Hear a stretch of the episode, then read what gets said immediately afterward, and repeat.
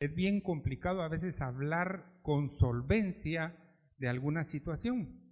A veces es bien eh, difícil poder compartir. Por ejemplo, eh, yo conozco muchas personas, no, no pocas, muchas personas, que celebran bodas de plata, celebran bodas de oro, celebran bodas de diamante inclusive, pero, pero su vida realmente no ha sido una vida eh, en el sentido matrimonial de completa fidelidad. Y entonces la celebran y qué bonito y todo, pero, pero hubo ahí algunas cositas, como dicen en el mundo, unos pelos, unas como canas, no sé, al aire, que se, que se dejaron ir. Y entonces eh, eso, eso nos da solvencia, o no nos da solvencia. Entonces, después de 32 años, en que yo he sido, fíjense que cuando yo me, me casé, yo hice eh, mis votos y los de mi esposa. Y entonces, lo primero que, lo, que yo puse fue, como una, escuchen bien, como una expresión visible, lo que estaba sucediendo en ese momento, ¿ah?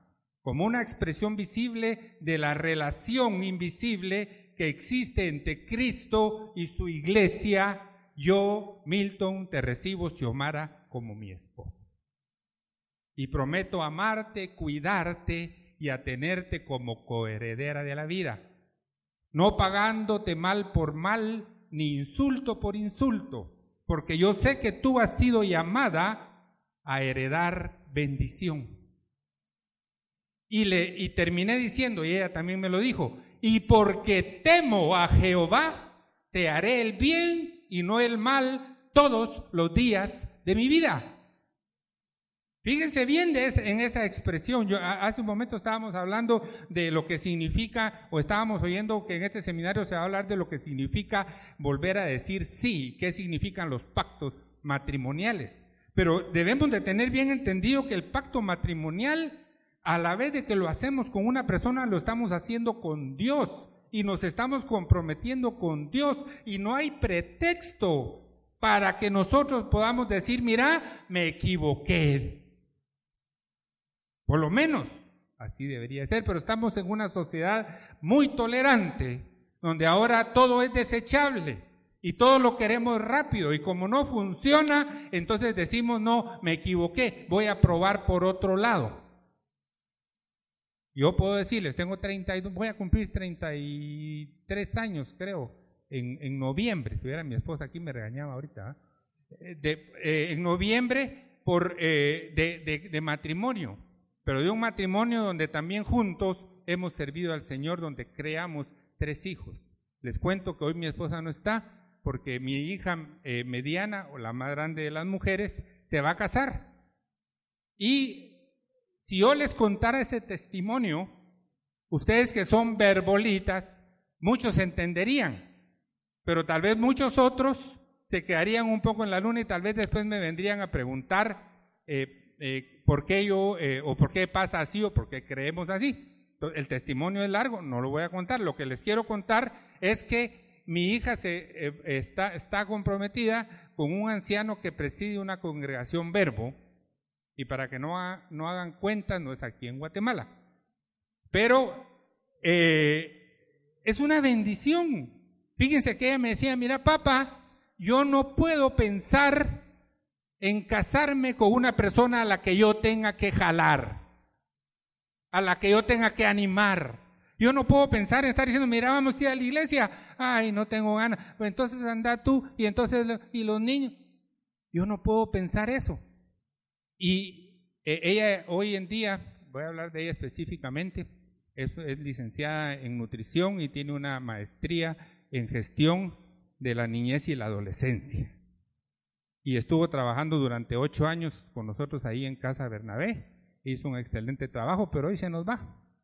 Pero e, ella me decía así, ella me decía, mira papá, y miren pues, yo le digo, mira mi hija, yo no sé cómo el Señor te, ha consentido tanto, que encima de tu anhelo te da a un anciano que preside una congregación. ¿Ya te diste cuenta que ahora vas a ser la esposa del pastor de un solo? Ya no la hija del pastor, ahora la esposa del pastor. Y dice uno, de veras, ¿cómo la? Miren, si yo les contara el testimonio de cada detalle que ella ha tenido acerca de, su, en su vida, ustedes se quedarían admirados, como le digo, y la forma como se conocieron y se comprometieron. Pero el punto es este, el punto es que nosotros hoy en día tenemos la responsabilidad de salvar a estos niños. ¿Qué hacemos en el día del niño? Yo le digo, Señor, ¿qué les hablo en el día del niño? Les voy a hablar a los niños. O les voy a hablar a los adultos. Yo prefiero hablarle a ustedes, adultos. Porque todavía nosotros como iglesia militante estamos en la brecha, no solo en la intercesión, fíjense ustedes hasta dónde hemos llegado que necesitamos tener cursos para aprender a orar. Porque nosotros, la iglesia debería ser la que esté puesta en la brecha parada enfrente del mundo, del diablo, de la carne, de las tentaciones, de, la, de todo este, este mundo de luces, para proteger a nuestra niñez de todo esto. Pero a veces toleramos y nos gozamos cuando la niña está viendo televisión y empieza a hacer un bailecito mero exótico, ahí, ay, mira qué linda. Miren, mis hermanos, entre paréntesis, quiero eh, eh, contarles que, que, a mí el Señor, entre, una, entre, entre mis eh, dones, se podría decir, entre mis sí, dones que Él me dio, me dio el don de la exhortación. Y entonces a mí me cuesta mucho hablar calladito. Y me cuesta mucho hablar no regañando. Parece como que estuviera regañando. Y lo mismo me pasó con mis hijos. ¿ah? Y, y, fíjense que, que, ¿cómo se llama? Que mi esposa se llama Xiomara. Y entonces, Xiomarita, mi amor, no oye. Entonces, Xiomara. Es que, perdona, pero es que tu nombre también se presta para que termine en una forma muy, muy así, muy abierta. Entonces se oye feo. A ver si se llamara como un nombre que termine con I, entonces suena más, más suave. Pero solo quería, yo cierro el paréntesis, le quería decir eso porque yo soy mero, mero regañón y mero gritón.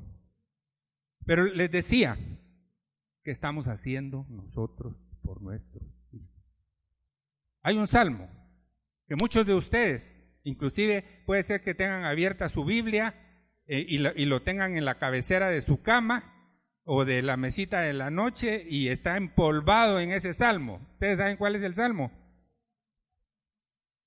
No pero algunos dijeron 23 y otros no sé, pero es, no es ni el 23 ni el no sé, ese salmo 91. ¿Alguien dijo 91? Va. Y fíjense que, que el salmo 91 dice, el que habita al abrigo del Altísimo morará bajo la sombra del omnipotente.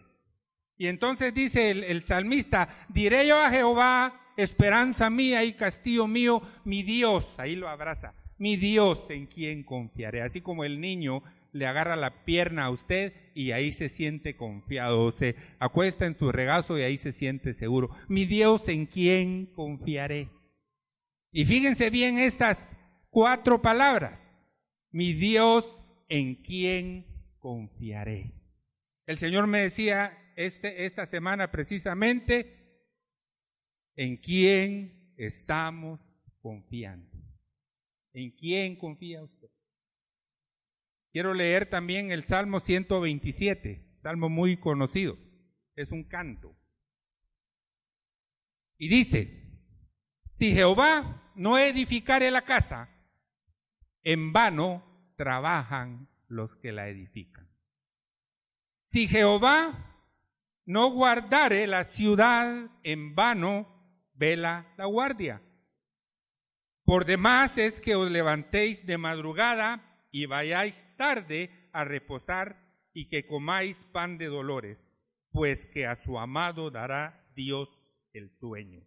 Vamos a hacer ese punto que está ahí, después sigo con lo demás, que tal vez es lo más importante. Pero quiero decirles esto, Fíjense bien lo que dice ahí. Eh, si Él no lo hace, sometidos nosotros a su señorío, diciendo, mi Dios, en quien yo confío, en ti, y tú, yo me entrego en tus manos, y cuando lo cantamos aquí, Eso es lo que estamos haciendo, mis hermanos. Cuando nosotros cantamos una, un canto, una canción, un himno, no estamos solo cantando, estamos orando. Y lo que usted está diciendo, el Señor lo está tomando muy en cuenta. A tus pies arde mi corazón, a tus pies entrego lo que soy. ¿Verdad? E, es, ¿Cómo es que sigue? Es el lugar de mi necesidad donde yo puedo estar. Entonces dice, no hay lugar más alto que estar a tus pies. ¿Y es cierto eso? ¿O solo lo canto? Yo les decía la vez pasada, no sé si la última o la penúltima vez que me vine, que vine, y yo no sé, de veras, mis hermanos, se los digo de veras. Fíjense que yo un día dije esto que voy a decir, y luego de eso, a los meses escuché la canción. Y yo no sé si la persona que hizo la canción me oyó a mí o oyó repetir a alguien lo que yo había dicho o el Espíritu Santo así obra. Yo creo que más es esto último. Pero fíjense que, que yo les decía esa vez a ustedes aquí, ¿cómo podemos hacer a Dios alto o ponerlo en lo más alto si Él ya está ahí? Eso les decía yo esa vez a ustedes, me recuerdo. Él ya está en, como dirían en inglés, in the highest en lo más ya no, ya no, él ya no puede estar más alto. Entonces, ¿cómo lo puedo enaltecer yo? ¿Cómo dice la canción? Aquí, Señor, yo te enaltezco. Fíjense bien. Señor, yo te engrandezco. Señor, yo te exalto. Señor, tú estás en las alturas. Allá moras. Señor, yo estoy engrandeciendo. Señor, yo estoy alabado. Así. Así. Cuando nosotros nos hacemos pequeños, dijo el apóstol, dijo el profeta Juan el Bautista, es necesario que yo mengüe para que Cristo crezca. Y Dios en quién confiaré. Mi Dios en quién ¿en quién confiaré? Pero lo que le quería decir de este, el, punto anterior, es que hay las demás versiones, ¿sabe qué dicen las demás versiones? Por demás, no, se los voy a parafrasear. Por demás es que os levantéis de madrugada y vayáis tarde a reposar. Porque a su amado dará el Señor, prosperará el Señor aún estando dormido. ¿De qué nos preocupamos entonces? Léalo. Alguien tiene que no sea la RBA, la Reina Valera. Alguien tiene tal vez, yo creo que la Dios habla hoy, o la, o la Biblia de las Américas, o la Kadosh, o la Peshita, o la, o la, ¿cómo se llama? La Biblia textual. Pero ahí, ahí, si alguien lo tiene, mire, lo dice, porque a su amado dará Dios aún si estuviere durmiendo. Aleluya. Esa es la confianza. ¿Y saben por qué les digo esto, mis hermanos? ¿Saben por qué les digo esto? Porque nosotros hemos dejado de atender a los pequeños por atender nuestras necesidades. Y yo no critico eso. El mundo de hoy es un mundo de consumismo. Y como quiero comprar la lavadora, la secadora, la licuadora y aladora, entonces, entonces tengo que trabajar, dice la, esposa, y qué bueno, que trabajen, ayudan. Pero pasa que cuando regresamos a nuestra casa, estamos tan cansados que ya no tenemos tiempo para invertir en nuestros hijos. Ya no salimos temprano y muchos papás se lo experimentan y mamás también, muchas, que se van cuando ellos están durmiendo, los dejan con, en el mejor de los casos con la abuela, yo leía un artículo que dice que los, los abuelos son una buena influencia para los hijos. Pero fíjense bien, fíjense bien que, estamos hablando de generaciones temerosas de Dios. Porque si los abuelos tampoco conocen al Señor o no tienen un entendimiento de la santidad y de la oración y de la comunión, entonces ¿qué les van a transmitir? Pero digamos que en el mejor de los casos los dejamos con los abuelos. En el mejor de todo el día. Y cuando regresamos ya están dormidos. Y entonces, pues muchos lo que, lo que hacen es ir a orar por ellos. Yo miraba, no me recuerdo cuál era el ejemplo, una, en, una película, creo, del testimonio que él contaba, cómo hacía para ir a ministrar a, sus hijos porque, a su hijo porque ya lo encontraba dormido. Pero lo importante es un tiempo de calidad. Miren, los niños no quieren cantidad de tiempo. Los niños quieren calidad de tiempo. Si va a ser media hora, dele calidad de tiempo. No llegue a des, eh, eh, ¿cómo se llama? A desembocar en ellos, a descargar en ellos su frustración, su ira, su molestia, le fue mal en el trabajo, la camioneta lo dejó, venía todo apretado, no había transporte, había un derrumbe y, cualquier cosa puede pasar. ¿Verdad? Y entonces ya llegamos alterados. Y cuando les decía, mi Dios en quién confiaré, cuando pasa mi papito, mi mamita, en quién confiaré, lo que decimos, quítate de aquí, patojo, ahorita no estoy yo para esto. ¿De quién es la responsabilidad de la educación y la formación de los niños? Decía Pablo, ustedes busquen hombres fieles que sean capaces de enseñar también a otros. Ese es el discipulado. Pero ¿ha sido usted capaz de formar a su hijo? ¿Ha sido capaz? Le, repito, yo tengo tres hijos. Y los tres por la gracia de Dios, son hombres y mujeres temerosas de Dios.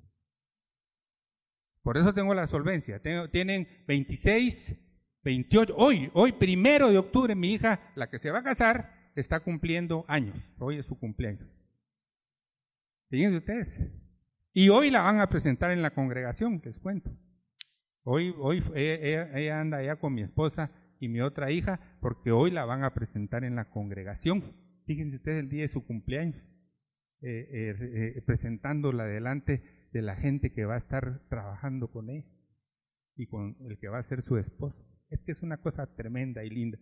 Pero miren lo que dice después de eso. Recuérdense, recuérdense que a su amado dará Dios aún aunque estuviere dormido. ¿Alguien ya lo encontró en alguna otra versión? ¿Alguien lo encontró? ¿La que así dice? ¿Quién? ¿Verdad que así dice? Ah, tú tienes ahí para ir cambiando las versiones. Dice, aún estando durmiendo.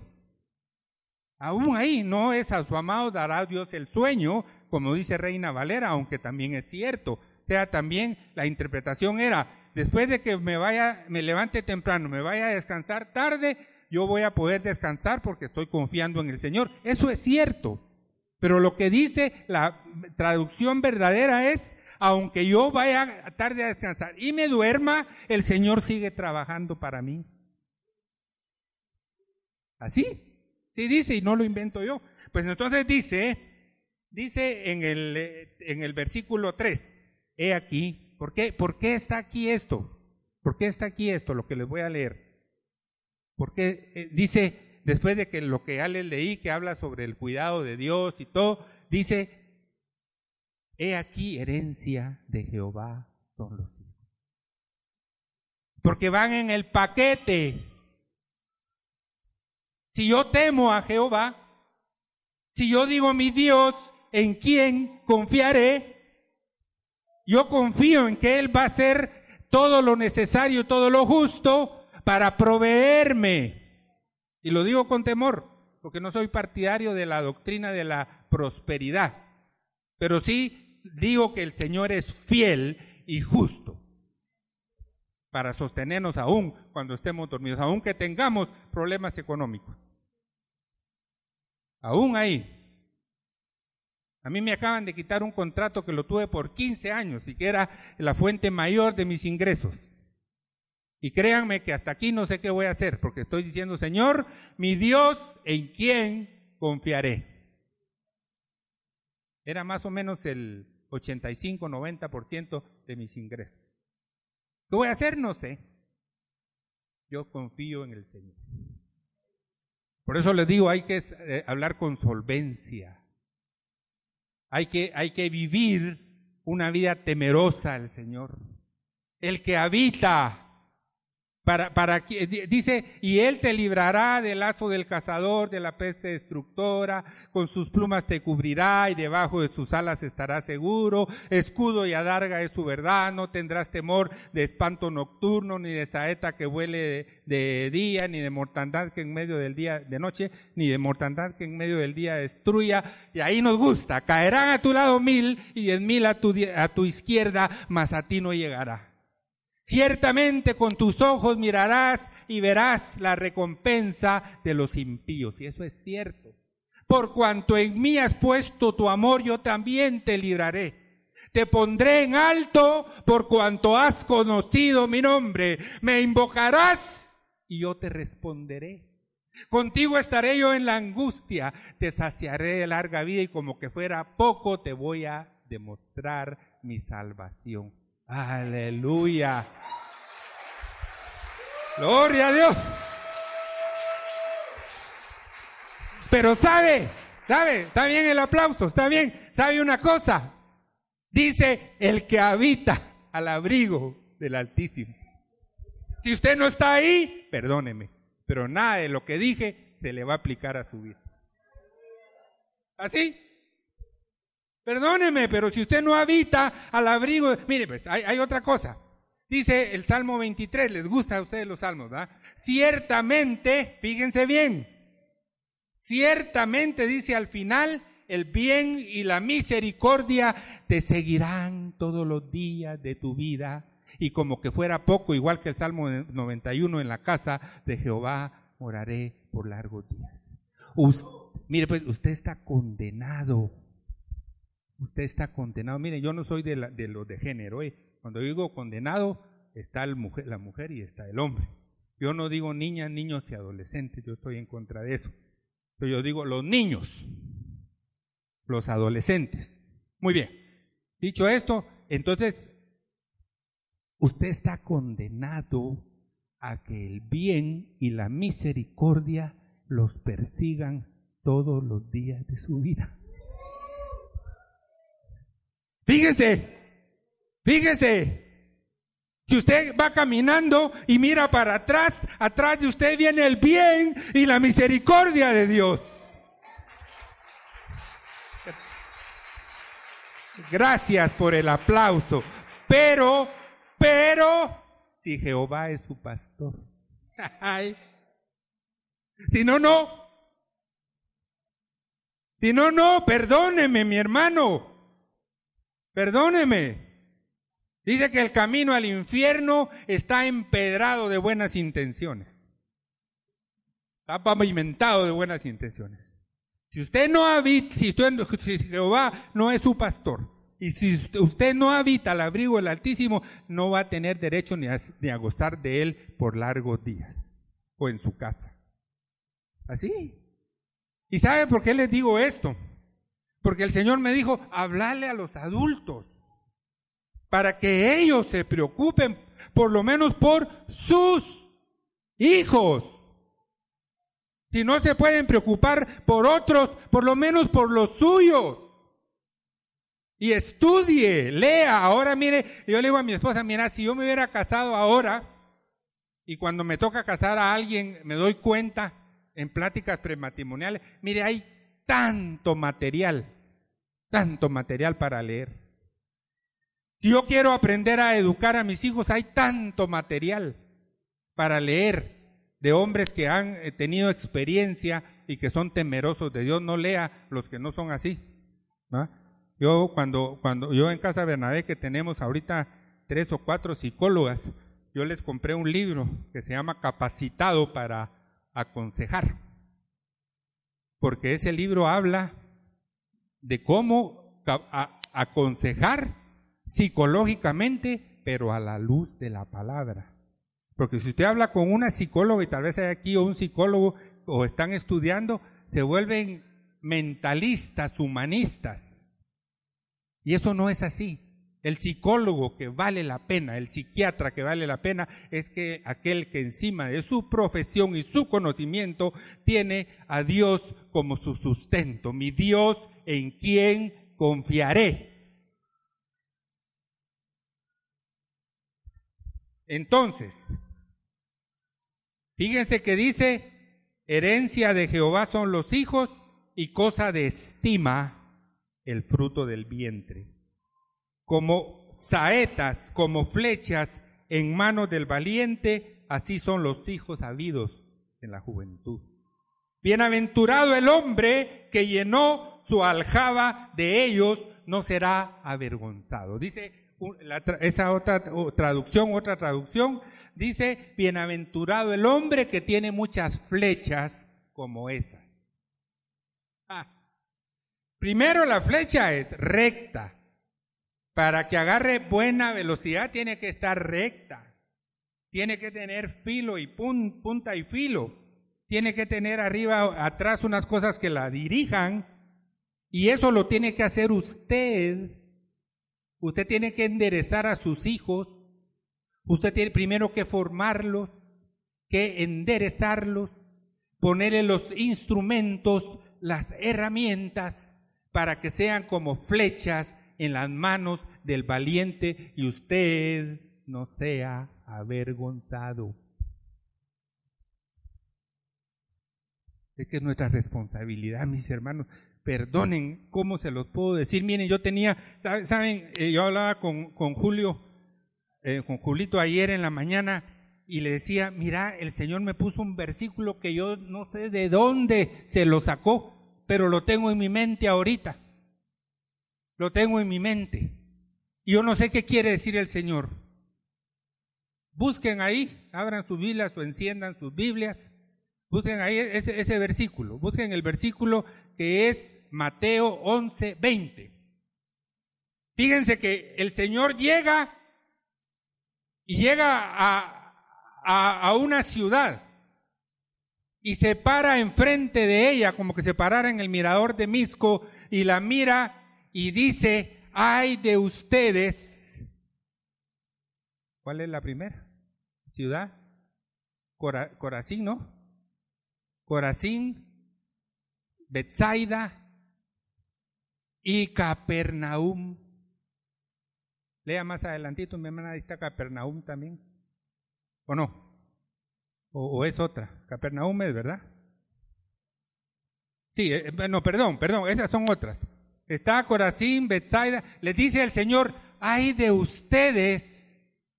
Eh, sí, eh, se me fue el nombre la otra de la misma, de la primera, pero Betsaida y, y Corazín, Betsaida, Capernaum. No, permita, porque le dice, porque si en Tiro y Sidón, otras ciudades, si hubieran hecho las cosas o hubieran visto las cosas que aquí se han hecho y ustedes han visto, ellos se hubieran arrepentido y estuvieran en silicio y, humillados, pues en otras palabras.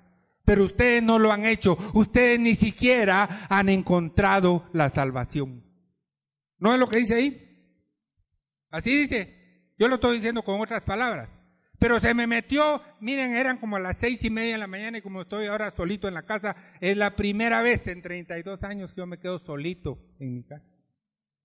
Pero estaba solito en mi casa y me fui a sentar al, al sillón y, y, empecé a pensar en hoy aquí estar y, y se me viene leyendo, me encuentro con este versículo. Miren, miren mis hermanos, si afuera en la calle si hubieran hecho las cosas o hubieran visto las cosas que ustedes han hecho y ustedes han visto, ellos ya estuvieran arrepentidos. Pero yo vengo hoy, digamos, como que fuera el Señor y los miro y les digo, pero ni siquiera eso han hecho. Estuvieran humillados, dice. Porque el Señor lo dejó eh, eh, ahí, la, miren, la palabra es tan linda y tan perfecta. ¿Por qué el Señor dejó ese, ese versículo ahí tan feo? Tan feo. Les dice, ay de ti, Betsaida, ay de ti, Capernaum, ay de ti, eh, se me olvida el nombre de la primera, Corazín, que si en Tiro y en Sidón, y si usted sigue leyendo, ahí más adelante les dice, Es que a Capernaum le dice, si los de Sodoma y Gomorra hubieran visto lo que ustedes vieron e hicieron, se hubieran arrepentido. Hermanos, somos nosotros los responsables de la educación y la formación de nuestros hijos. Ninguno más. De nosotros depende, ay, es que yo es que no pude, es que trabajo. No, de, de nosotros y no de la iglesia, es la responsabilidad de enviar esas flechas en manos del valiente. De ustedes como padres. ¿Para qué se meten a eso, pues? ¿Para qué se meten? Hay una anécdota cierta en el Ix, precisamente, en el Ix. Y iba una señora pobre en, labor de parto y gritando, gritando, y la enfermera le dice, cállese. Cuando lo estaba haciendo no decía nada, ¿verdad? ¿Para qué se meten entonces si no pueden? Perdone que se lo diga así, ya les dije que yo soy regañón, soy exhortador. Perdone que, y tengo la libertad de decírselos, porque tal vez a, a Julito le daría pena decirle todo esto que yo le estoy diciendo. A mí no me da pena. Fíjese que en casa, en casa, en casa Bernabé tenemos la particularidad que hablamos abiertamente. Y hablamos la palabra abiertamente. Y, e investigamos la palabra. Un día, eh, y precisamente era la otra, la otra opción para venir hoy en vez de, de mí.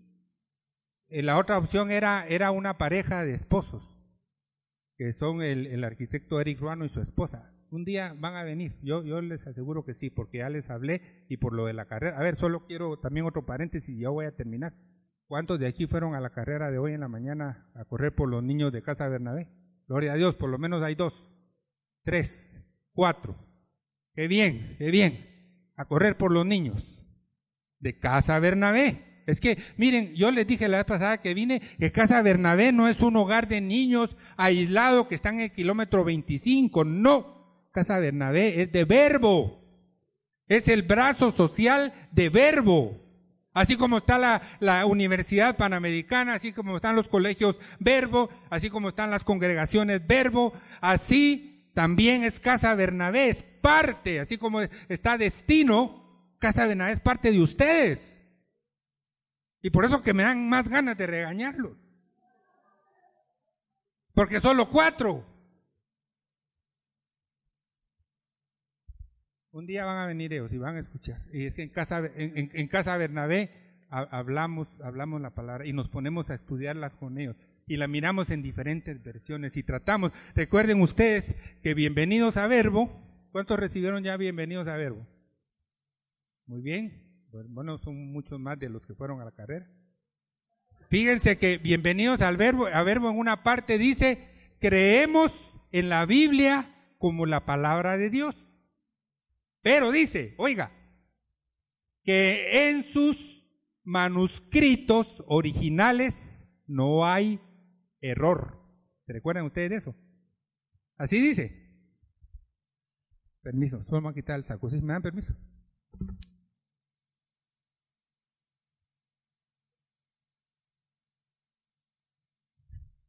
Y nosotros hemos llegado a esa conclusión.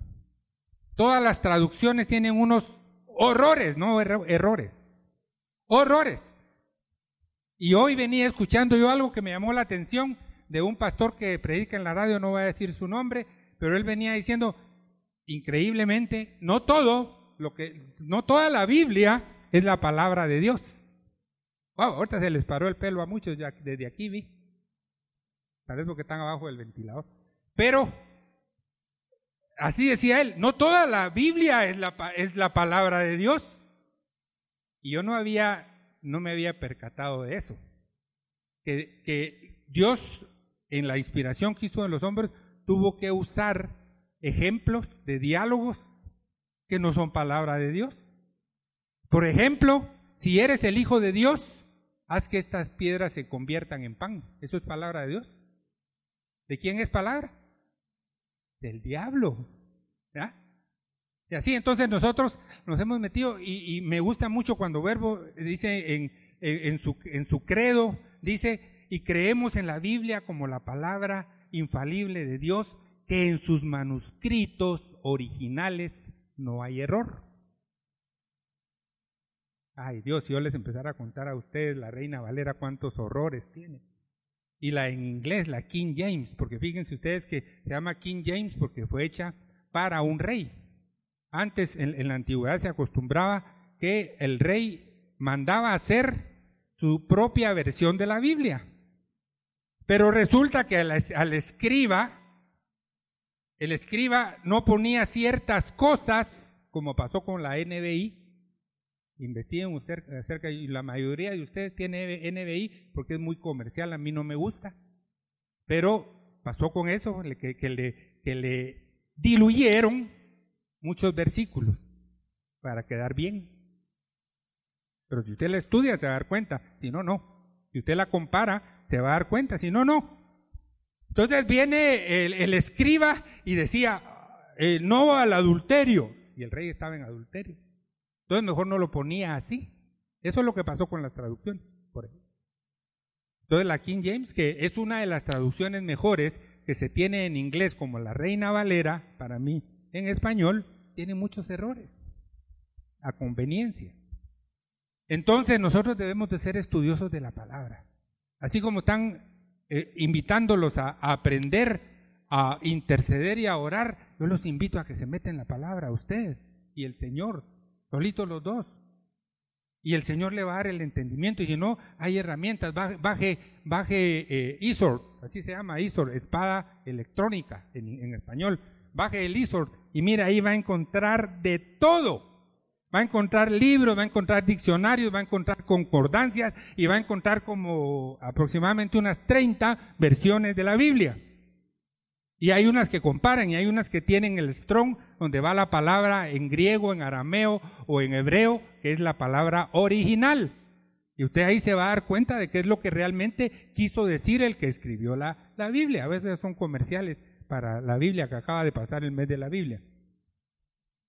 Entonces, ya voy a ir terminando mis hermanos, perdonen.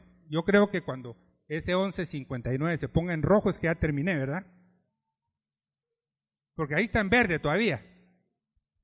Wow, ya está en verde. Y dice que me quedan tres minutos con tres segundos. Entonces, dice, cuando, como eh, bienaventurado el hombre que no su aljaba de ellos.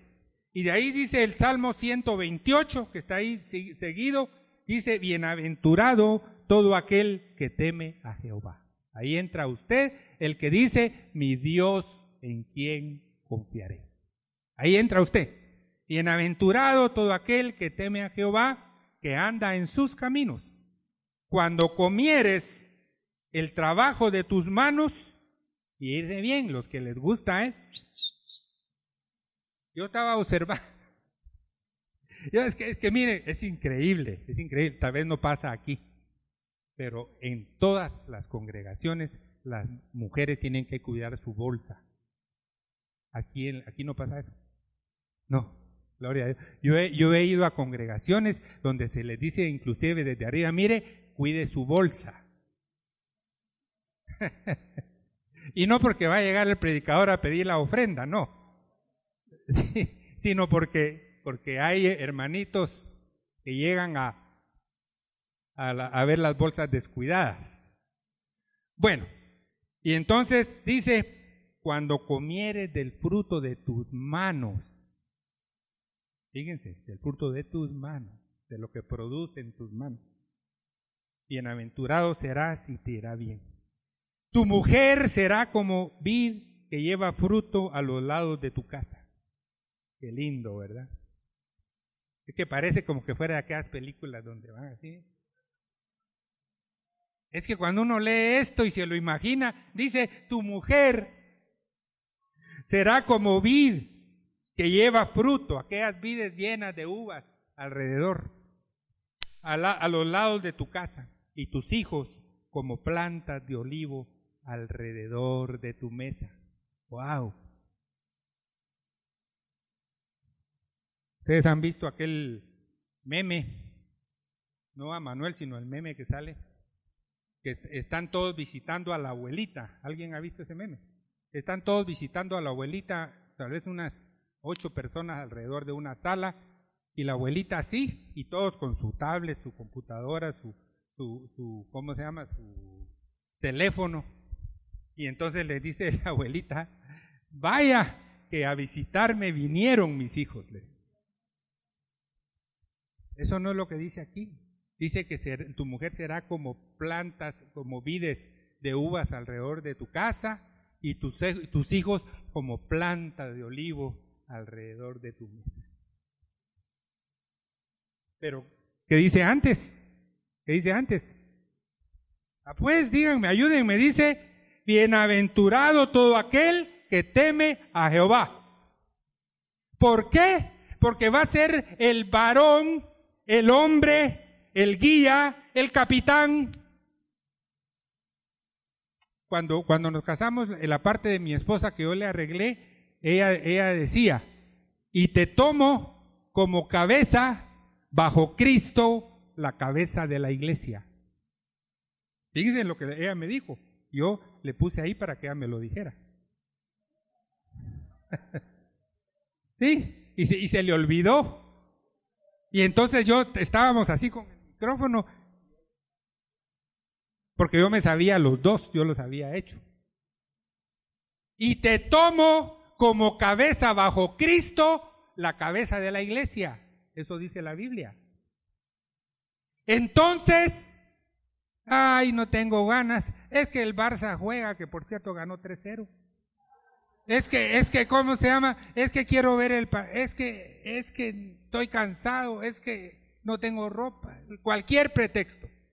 Pero el capitán, el que tiene que pararse en la brecha, el que tiene que dirigir el batallón, es el varón, no la mujer.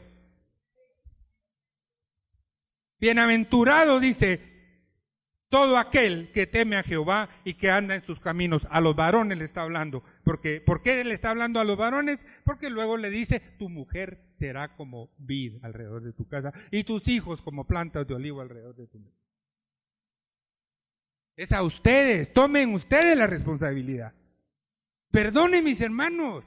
Pero mire, si hay tantos niños, y en Casa Bernabé tenemos ahora 120 niños, ya no tenemos casi huérfanos, los huérfanos se acabaron, los huérfanos, Casa Bernabé nació para los huérfanos como producto de la, del conflicto armado interno y como producto del terremoto del 76.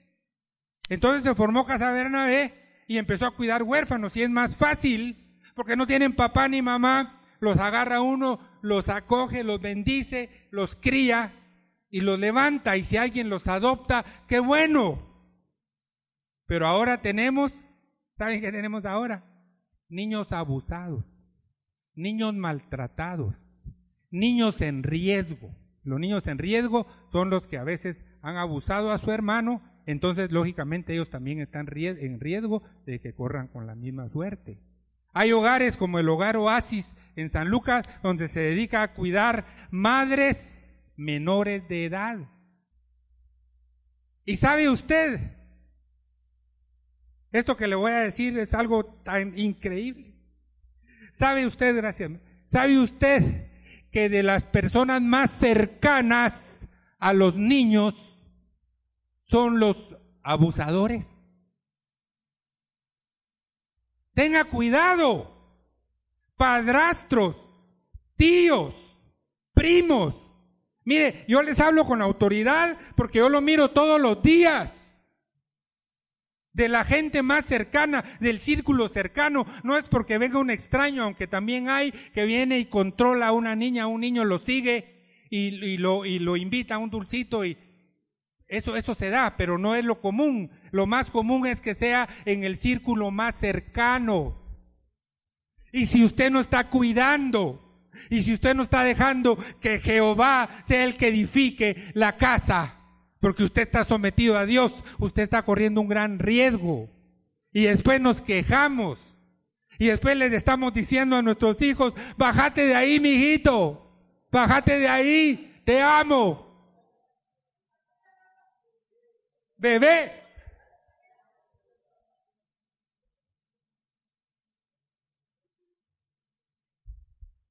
Pero es culpa de nosotros los padres. Es culpa, es culpa de esta sociedad corrompida. Es culpa del pecado. Es culpa de haber desatendido la voz de Dios. Es culpa de habernos olvidado de Dios. Es culpa de que se nos vino a predicar el Evangelio y si se le hubiera predicado este Evangelio a Sodoma y Gomorra, ellos se hubieran arrepentido. Pero nosotros nos venimos a sentar en la cada domingo de la iglesia y creemos que con eso es suficiente y yo le aseguro que dentro de un rato usted va a estar maltratando a sus hijos porque se están portando mal. Y no digo que no los corrija. Todo va de acuerdo a la palabra. Utilice la vara. Aquí lo puedo decir con libertad, en casa de Bernabé no. Porque ya estamos controlados por el CNA y por la PGN. Pero aquí les puedo decir, utilice la vara. Miren, yo tenía la vara así. Mis tres hijos, mis tres hijos. Y fíjense ustedes que cuando, cuando hacían algo en la iglesia, en, algún restaurante, alguna les decía, bueno, pero solo por tres razones. Solo por tres, fíjense bien, tres razones. Desafío a la autoridad, rebeldía y desobediencia. Por una quebró una taza, venimos. No, ese es a, usted le puede pasar, hombre. Entonces, cuando, mira, mi hijo, cuando lleguemos a la casa, tres varas. Pero ellos sabían que les íbamos a cumplir. Y cuando estábamos abriendo el portón de la casa, empezaban a llorar o empezaba a llorar a que le tocara. Y vení para acá, pues, nos metíamos a su dormitorio a hablar con él. ¿Qué mereces? ¿Qué, hiciste? ¿Desobedecí? porque, por ejemplo, si usted le dice a sus hijos, a su hijo, mira, deja de estar jugando ahí porque vas a quebrar esa, esa taza. Mi hijo, deja de jugar ahí porque vas a quebrar esa taza. Y plum, quiebra la taza.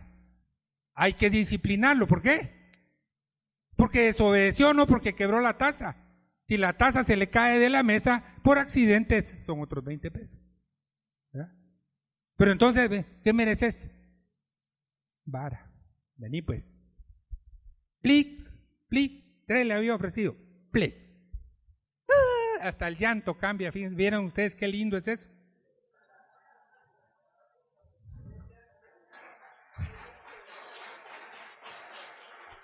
Hasta el llanto cambia.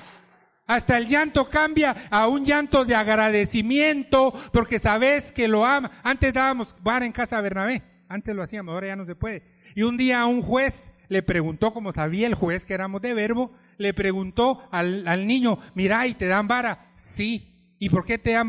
Porque me porto mal. ¿Y por qué más? Porque me aman.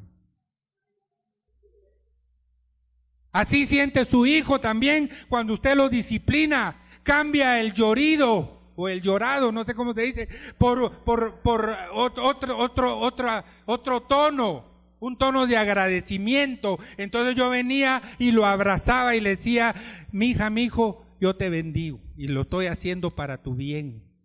Señor, bendice a este hombre, a esta niña, para que cuando sean grandes tengan temor tuyo. Gracias, Señor, en el nombre de Jesús.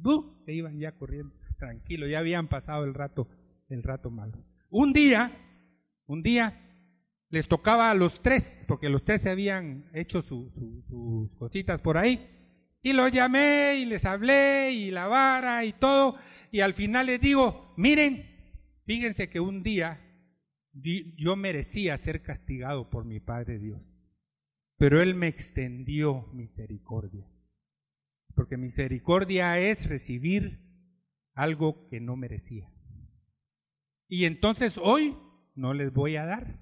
Les voy a enseñar que Dios es así un Padre bueno y yo también puedo extender misericordia. Les enseñé lo que es la misericordia. Y cada vez que se iba, me, recuerdo la voz de mi esposa, cada vez porque nosotros los fuimos a dejar y a traer todos los días. Nos tomamos la tarea de que todos los días los íbamos a, es que el bus muy caro, hombre. Entonces los íbamos a dejar y a traer al colegio todos los días. Y entonces íbamos en la mañana, ¿a quién le toca orar? Oigamos esta palabra eh, eh, respondamos algunas dudas, algunas preguntas, y ahí vamos. Y de regreso igual.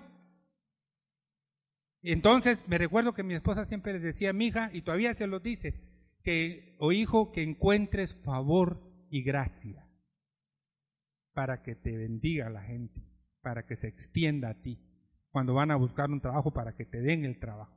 Favor y gracia, ¿verdad? Gracia es un favor no merecido. O sea, gracia es recibir lo que, no, se me confunde, pero misericordia es recibir lo que no merecía y gracia es al contrario. Dios se extendió a nosotros en gracia y nos dio a su Hijo a morir. Entonces, mis hermanos, los responsables somos nosotros, no ninguno más. No confíen ustedes. Eh, eh, casi que era solo la introducción.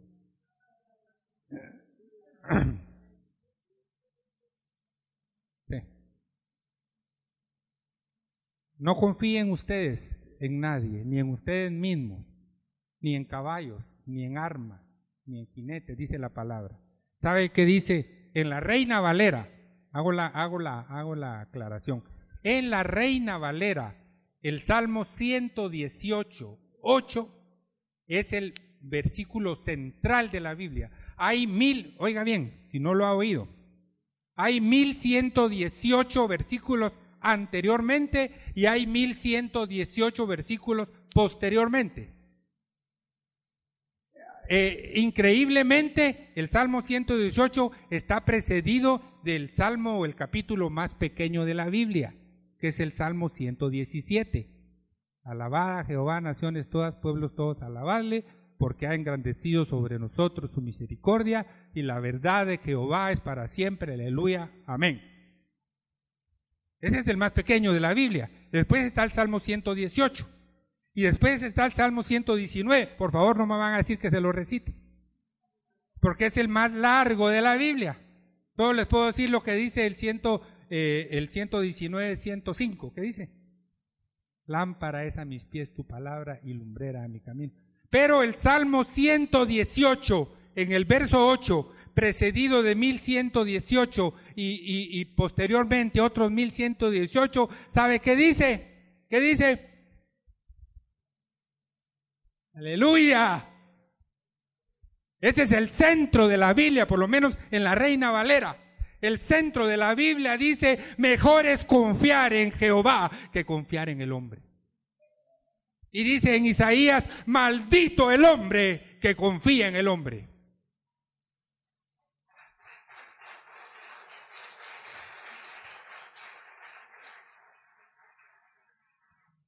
Tomémoslo en el sentido literal.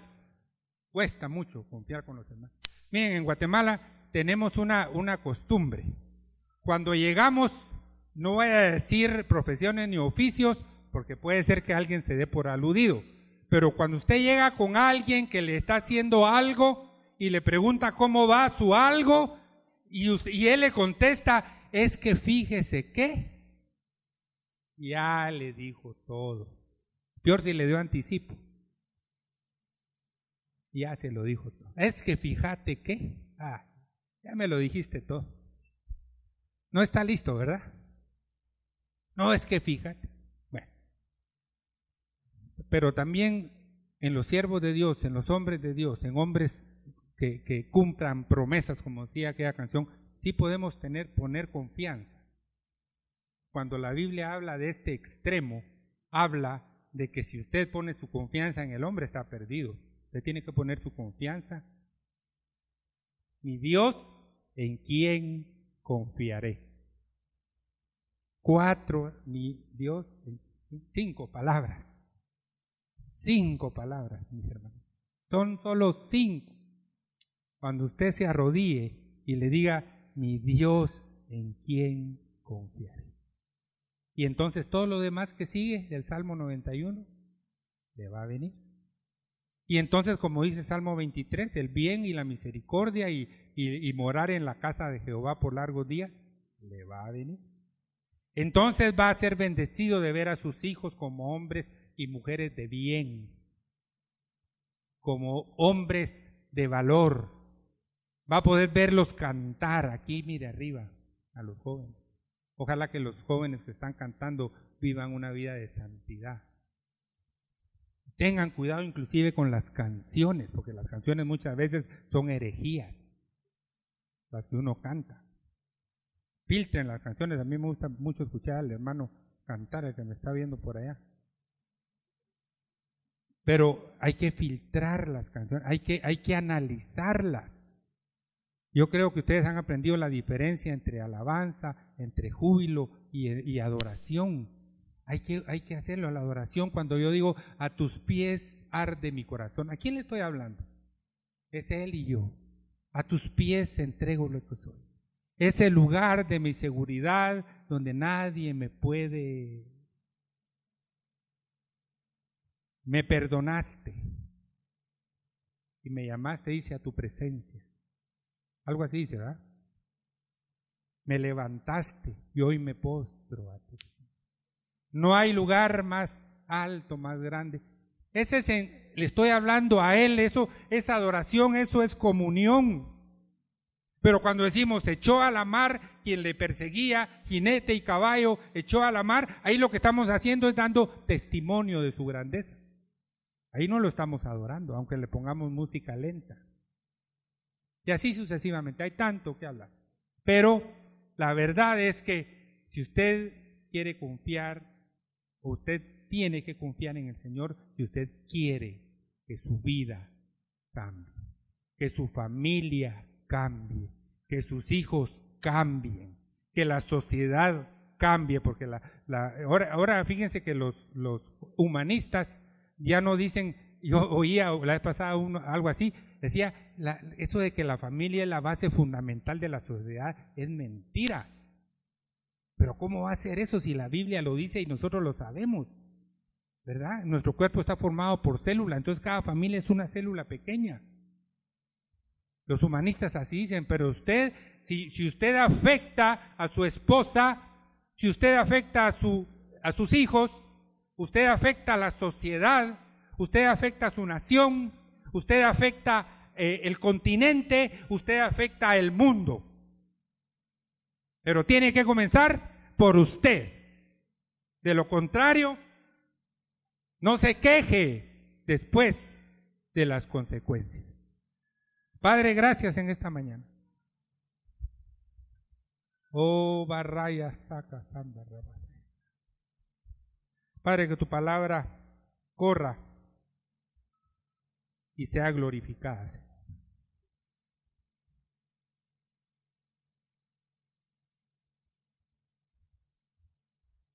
Que haga lo que tiene que hacer en el corazón de aquel que la escucha. Oh, saca, sanda, rabas. Y basarra, ya saca, sanda, rabas. Oh, rabasaya.